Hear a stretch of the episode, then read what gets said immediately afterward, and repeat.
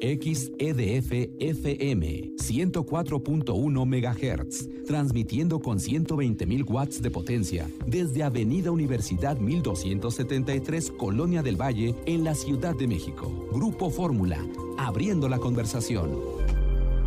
Con la Secretaría de Turismo Estatal, recordemos que cancelaron el Festival de la Trova, eh, que iba a ser en, poco tiempo, bueno, pues decidió el gobierno del estado que será el patronato de, la, de las unidades de servicios culturales y turísticos del estado, mejor conocido como Cultur, será quien ejecutará la organización del tianguis turístico del 23 al 28 de marzo. Se calcula que habrá una inversión de unos 170 millones de pesos para él. Esto lo anunció así el titular de esta entidad Cultur, Mauricio Díaz Montalvo. Y con esto, bueno, pues queda la Secretaría de Turismo del Estado de Yucatán fuera del uso de estos recursos.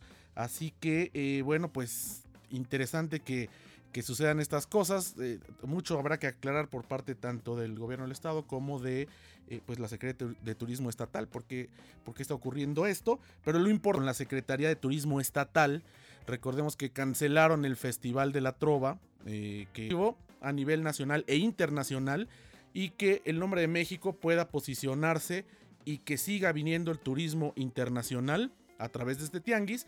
Y bueno, por supuesto que haya también una promoción intensa y robusta a los destinos nacionales, porque al final el turismo nacional es quien, eh, bueno, ha salvado esta industria y somos los que más viajamos y quienes generamos una derrama económica importante. Obviamente la entrada de divisas de los viajeros extranjeros es muy importante para la economía en el país, pero el turismo nacional pues es eh, lo más importante que tenemos dentro de la industria, así que pues eh, esperamos que tenga mucho éxito este tianguis turístico en Mérida en el año 2020, pese a estas vicisitudes en la organización que estamos viendo a algunos meses de que se celebre. Es la una de la tarde con cuatro minutos tiempo del centro.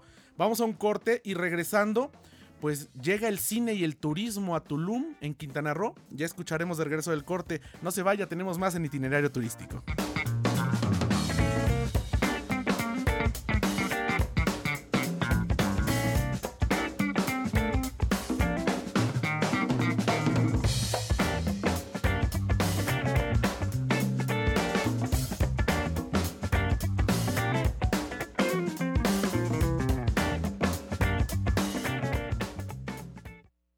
Estás abriendo la conversación con Itinerario Turístico.